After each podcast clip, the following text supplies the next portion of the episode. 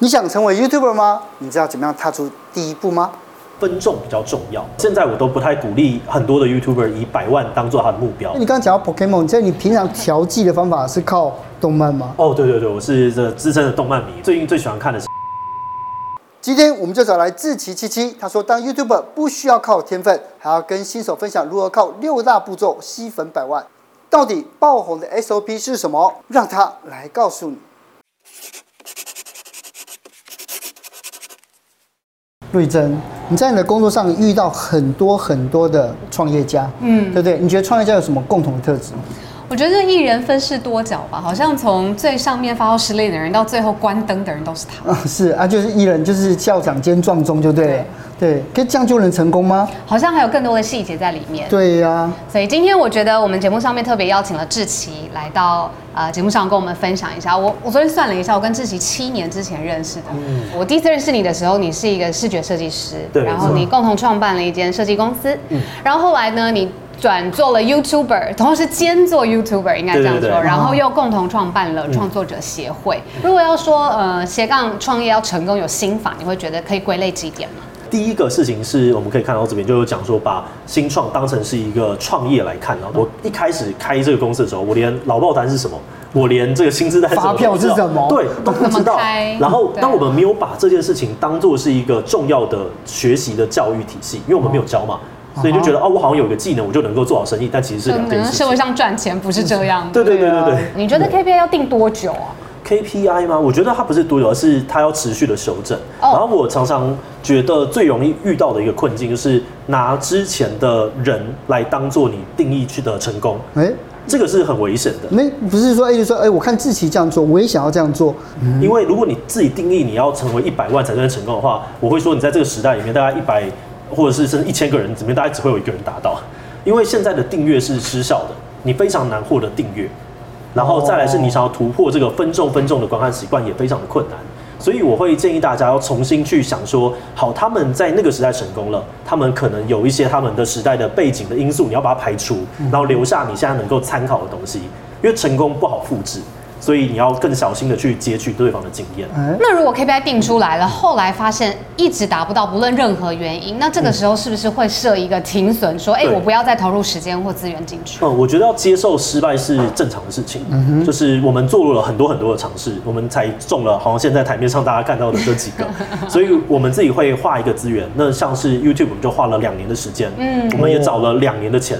然后我们就是全力的做，那这笔钱如果烧完了，我们想办法调整了也是失败，那我就是就会退出了。之前我听说你在做决策的时候，或者是在其他在有一些在工作上的时候，有很多外溢效果，那到底是什么东西呢？哦，外溢效果可能也可以用杠杆来解释了，就是说今天我做一件事情之后，它可以影响到的层面比较大。然后它可以创造更多的动能去回收。例如说，我今天做一个访谈的节目，那做了这个访谈的节目的话呢，我更有机会去认识到新的人，那我就有办法把这边想法上面的刺激带到公司的其他的地方，又可以建立联系。当公司需要问题要帮助的时候，可以问他们。那这种东西的杠杆就可能有两三个这样子。哦，那你在做频道这么多年，对你讲最困难的时刻是什么时候？本集节目由下半身衣赞助播出。我觉得大概分成两个时刻，第一个时刻是大概在可能六十万订阅左右，六十万，我们大家已经做了两年，嗯、然后做了两年多的时候，就代表你的热情差不多已经被消耗完了。啊，两年真的差不多，两年真的是两年，因为你前面很累啊，啊，对，日更两年，然后你差不多这个刚刚讲到这个成长曲线是一个指数嘛，你的这个成长吗啡跟你已经就是看过的一些呃稀花的事情，已经就体验差不多了，已经没有新鲜事了，所以就开始觉得。每天早上录影好累哦，我可不可以休息一下？想要出去玩了那种观众看得出来，那个荧幕上看得出来，绝对看得出来，眼神开始失去了那个光芒。然后呢，那时候又疫情，疫情来了，然后我想说，我好想要放假。疫情第一年，对不对？对，疫情第一年，世界大乱，然后你就觉得我还要继续这样下去吗？又不能出国去。对，然后可能你的钱也差不多，就是刚好要到那个底，然后正要转，就是现金流刚好要转正的时候，大概就花两年，所以我就觉得那个时候超级辛苦。然后，但是后来，呃，我们就是有靠着努力的突破，找到一些方法，让我们的成长的速度维持，所以我们才突破了那一段。嗯、然后另外一个就是百万之后，百万之后就是有个目标好像已经差不多达成了，不知道接下来要干嘛了，啊就想要耍个废。但是好像我耍废的话，呃，公司大家会陷入一些状况哦。对，所以只好就开始找下一个目标，逼自己再往第二个成长曲线前进。我觉得找下一个目标很难，很难，超难的，大超难的部分都会失败，真的很难。而且你用一个字很特别，你说要逼自己前进，我就想到其实很多 YouTuber 又在分享心路历程的时候，会受到自己的精神压力，因为毕竟这个观看的数字啊，大家留言是很立即的。你自己怎么调试这一方面外外在外众的眼光？还是你不在乎？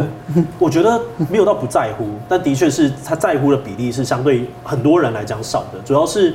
嗯，这个可能跟我的斜杠身份有关，嗯嗯因为我有很多的事情在支撑我的成就感的来源，像是我的 YouTube 表现不好的时候，其实我的频率也比别人高，所以我其实隔天就会上一支新的，我就可以看它好不好，或者是呃，我今天很喜欢打宝可梦卡。我就会跑去看看打打宝可梦卡，然后在那边可能会赢了，所以呢，我就会有一个转换。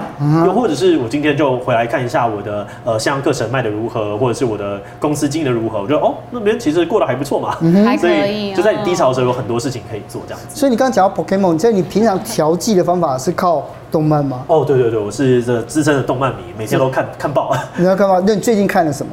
最近嘛，我最近最喜欢看的是《天国大魔镜》，这是一部非常细致的一部作品，这样子。是，对对对。对我，因为我我前一阵子才来看那个《光逝去的夏死去的夏天》。哦，对对对，因为我觉得日本的这几年的东西都非常的，我觉得非常心理。哦呃，有很多新的东西跑出来了而。且很也，而且他们越走越阴暗，你知道吗？哦对对啊，那我觉得说这样子啊，就我这样这样这些观看经验，会不会影响，或者说你想要创作不一样的东西呢？哦，一定会啊，因为我在看到那些有的时候是因为网络的分众起来的时候，这些作品得到了曝光的机会。对啊然后我就从这边验证到说，哦，原来这个主题有人看。像章鱼批这种那么哦，暗黑的，有没对对对没错有人看？啊，好看，一定要看。对啊我每天看漫画时间高达一个半小时到两个小时。那也跟我差不多啊。哦真的对假的对啊，对啊，所以我觉得花那么多时间在做这件事情的时候，就我们还是要把它转换回来嘛，对对不对？因为这个是投资，变成是创作的它是输一个入的一部分来源。因为你如果说你把它当做消遣的话，又觉得也浪费那个时间。懂哦，反而是说，哎，原来在里面我看到了什么。它可以就是创作的养分。对对对对，所以我觉得这个还蛮重要的，这样，子。很很多时候是会看到转回来东西，然后就觉得，哦，这个的结构太严谨了吧？这个怎么会做成这个样子呢？对啊。然后就想要把那个东西复把你的制到某些地方上。对，对。然后像我像我看那个蓝色监狱的时候，想啊，讲话可以这么狂，然后一个人的主角这样，因为我你在看到每个每个人哦，原来可以这样想，我从来没有想过这些话。哦，对对，语言的话表达的方式，对，因为其实就不同文化的人对语言的方法不一样，所以我可以看到就是说，其实你看自己的带着，它其实语言的表现的形式一阵子一阵子会稍微变一点变一点，就跟你在当时看的作品很有关系。一定会多多少少都有关系啦对，你看得到这关系啊，理解。那，既然已经转回来讲回创作，我 们就继续来聊聊不。是应该要聊动漫吗？我们可以继续下动漫转回来了可以继续下去没关系啊我我。自己好奇的事情是，现在平台这么多，我也有看到你同一个文本放在不同的平台上面，比如说 IG Reels 啊、YouTube Shorts 啊等等。你会觉得这些平台互相有竞争的关系？一定有在竞争的，大家都在竞争眼球嘛，竞争注意力 No。所以我觉得有，但是我也不觉得他们是纯那么纯粹的竞争，而是一个竞合关系啦。这样。哦，嗯，那你会怎么建议？比如说新踏进这个内容产业的人要怎么选择最适合他的？这遍地要撒下去嘛，对啊还是专那每一个攻一个还是怎么样？我会建议大家现在其实专攻一个比较重要，因为现在其实是分众已经取代大众的时代。嗯那如果我可以想象，假如我们今天要找一个大众市场的东西，例如说美食，那你其实你可能很难做赢，例如说九妹，你可能很难做赢芊芊。所以我会觉得那个很 niche 的，像我们最近的一些好朋友，的确有像是做动漫相关成功的，例如说井川一，例如说呃这个孙庆月，他们都是专做动漫的主题，但他们做的很深。那你在那边会有独特的受众。对啊或是我的一个好朋友，是以前他们在做《星海争霸》，这是一个电动游戏的主播。他最近呢重新开始播他的《星海争霸》，这个人叫 So Bad，他就我说、哦、超好看，超多人跑 回去订阅。对，哦所以我觉得做专精是一开始最重要的。是可是是什么专精适合什么样的赛道呢？呃，我觉得这个东西倒是每个地方都有机会。坦白说，哦每一个平台都有因为你现在想想看，你今天去问一个呃，可能大概二十岁的人，他其实可能 Facebook、IG 跟的 TikTok 他都有装，YouTube 他也有装。可是他会在不同的地方表现不一样的自我，然后看不一样的东西，是所以我会觉得。呃，你先找一个大家有兴趣的主题，嗯，然后用一个你所擅长，然后且能够长期进步的形式，嗯，然后最后试出你自己的角色，哦、把主题、形式、角色这三个东西混在一起，一起去思考它的时候，你就比较有机会往前。是，所以在这样的在不针对不同平台的时候，如果你自己的观点去分析，到底哪一些人会看？抖音哪一些看 YouTube. 哪一些看 Short？我不会说哪些人是大家都会看，只是在上面寻求的东西不一样。Oh. 那以 TikTok 来说，它毕竟很主要的，大家对它的印象像是短影音嘛。对啊。可是其实它现在也慢慢的在开始往长的影音前进。反而是 YouTube 现在开始在做短影音了、啊。对对对对对，大家都会和都会动来动去的。那也可以想象，因为短影音的变现其实非常的困难。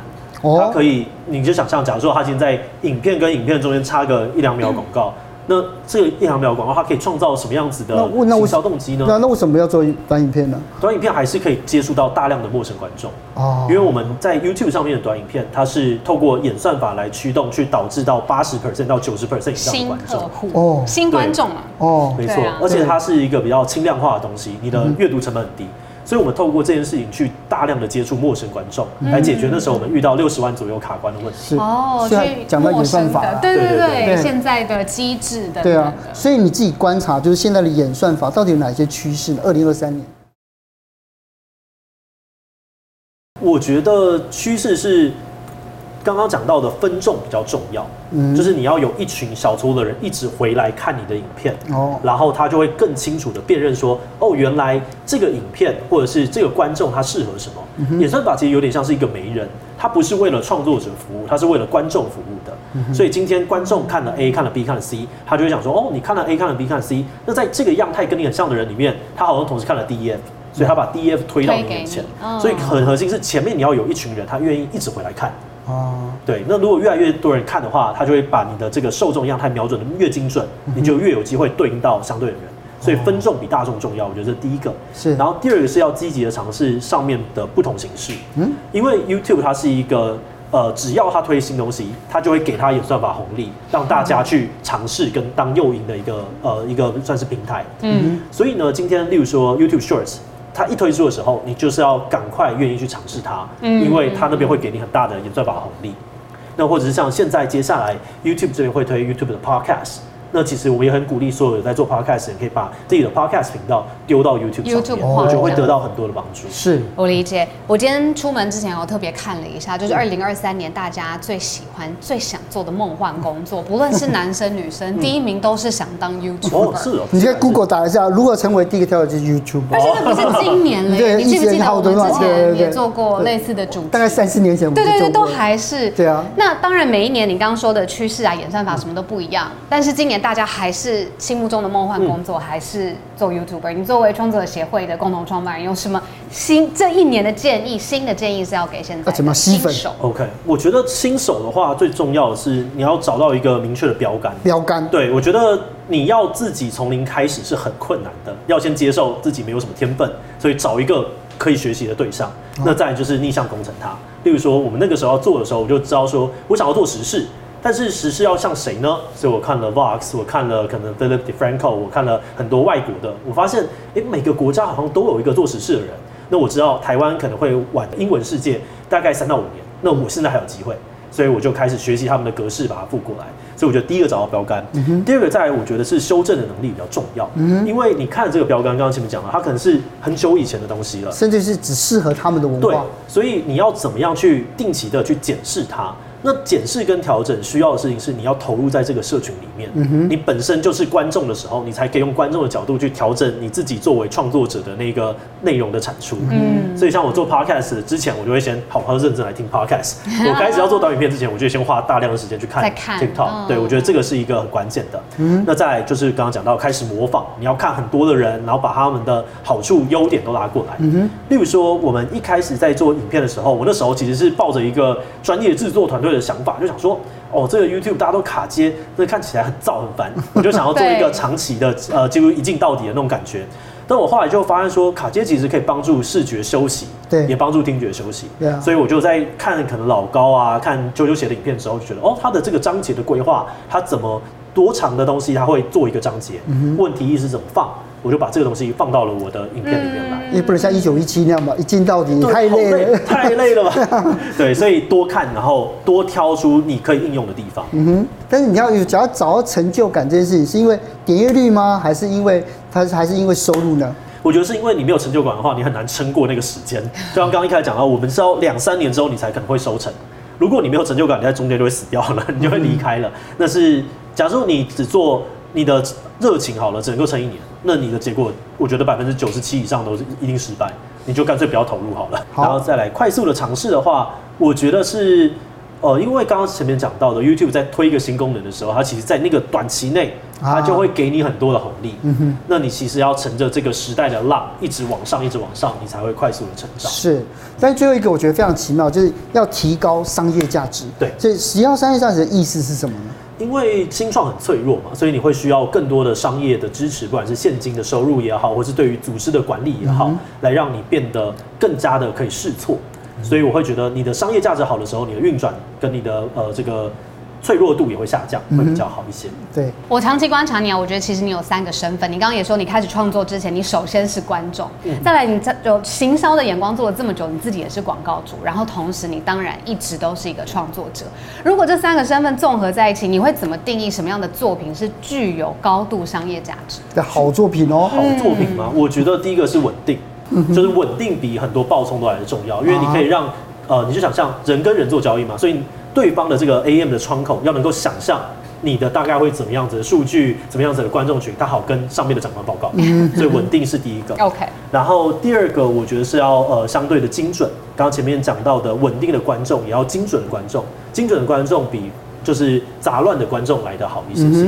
所以我觉得大概最关键的可能是这两个因素。嗯哼，其实我刚刚其实一直在听你说一百万之后很难找到目标嘛，对不对？那真正你今后的目标，你有没有具体或者是模糊的想法？我后来发现，真正支持我在创业路上的是，我想要认识一些厉害的人，然后一起做有趣的事情。这才是我从 YouTube 这边得到最大的乐趣，因为我透过这个身份认识了好多我原本想象不到的人，对 对，然后跟他们建立了很好的关系，嗯、哼所以我就在想说，我要怎么样让这些事情可以更被放大。那我就觉得，我们最近其实就是在重新调整我们的访谈节目线。哦。对，因为我们有很大量的年轻的观众，那其实有很多长辈可能想要接触这些人，对所以我在重新的练习我的主持能力。嗯、然后像我刚刚一进来就开始偷看你们的访谈节目怎么设计。对对对，这些是我现在在想要学习的地方。是。还是这个连接者的角色。对对对。对啊，对啊，因为其实我觉得做主持真的不容易啦。像这么多年看到陆怡真这样子，谢谢你搭档，然后看到这样志祺这样，我们就大家就一起努力。谢谢你。不会，谢谢。志祺。